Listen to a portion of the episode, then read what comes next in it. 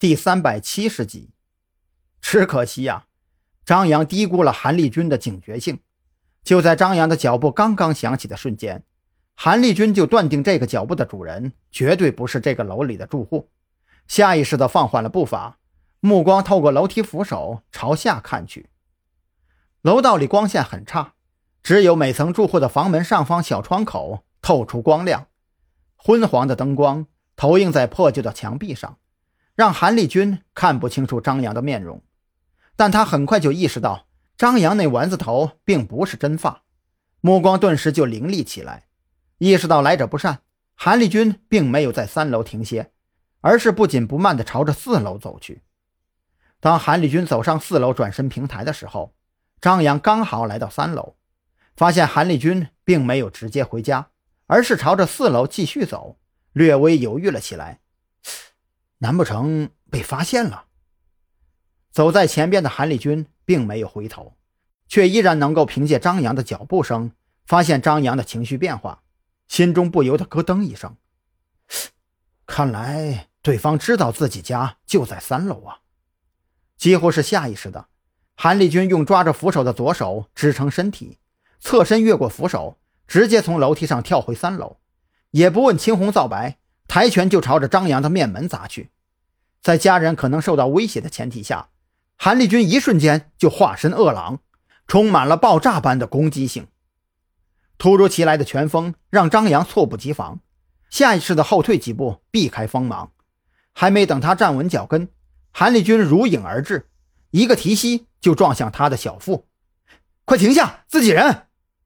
张扬急忙交叉手臂放在小腹跟前，正面挡住韩立军的膝撞，身体却被巨力逼退到墙边，再无退路。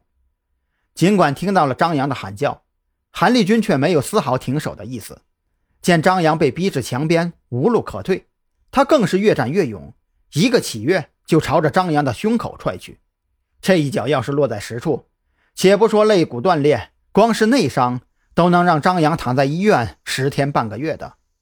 电光火石之间，张扬也顾不上太多，蹲下身形的同时，一个懒驴打滚躲过这一脚，在翻滚的同时拔枪开保险，一气呵成。住手！再动我就开枪了！张扬双手持枪，黑洞洞的枪口顶在韩立军的后脑。听到熟悉的咔嚓声。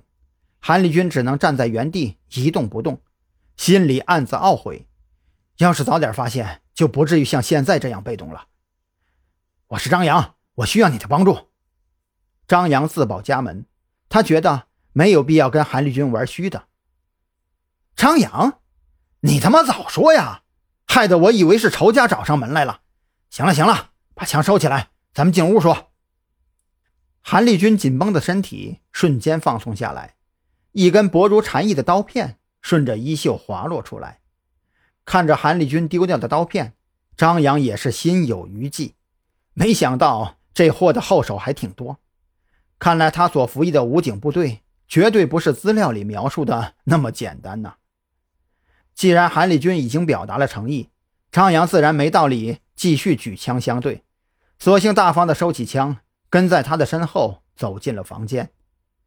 我爸睡得早。咱们去我房间，小声点别吵醒他。